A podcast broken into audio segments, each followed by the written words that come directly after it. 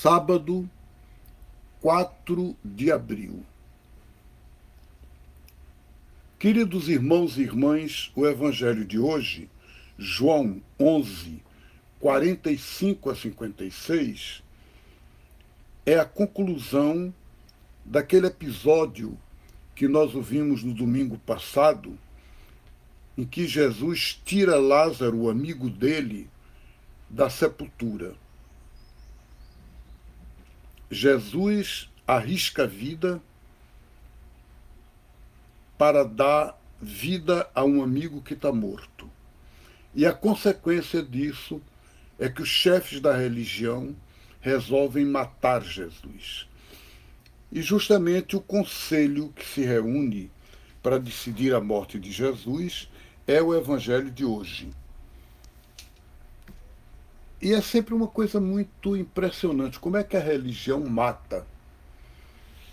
A gente sabe que não foi só Jesus que a religião matou. Todas as religiões, infelizmente, praticaram, e de certo modo, uma vez ou outra ainda pode ocorrer, que as religiões são responsáveis por morte.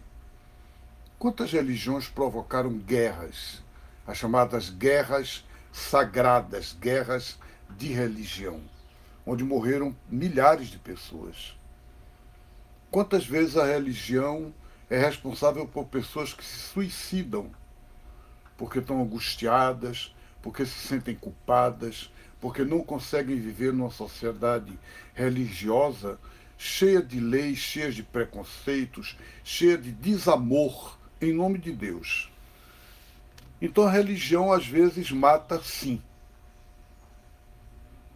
E é interessante que neste evangelho, o Caifás, que é o sumo sacerdote, naquele ano, chefe do conselho, ele deu ao povo a seguinte recomendação: é melhor que um homem morra pelo povo do que os romanos virem aqui acabar com toda a nação.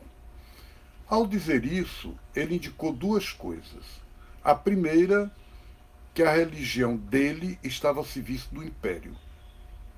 Não estava a serviço de Deus. A preocupação dele era ficar bem com os romanos, era salvar a pele dele e de todo um povo que vivia como escravo. E que ele achava melhor ser escravo do que lutar para se libertar. E Jesus justamente representava a liberdade, a libertação e a vida. A segunda coisa é que o Evangelho de João, quando comenta essa palavra de, de Caifás, ele diz ele era sumo sacerdote e por isso ele, mesmo sendo mau, ele profetizou que Jesus devia morrer não apenas pelo povo, mas para reunir na unidade todos os filhos e filhas de Deus dispersos pelo mundo. Que maravilha, irmãos!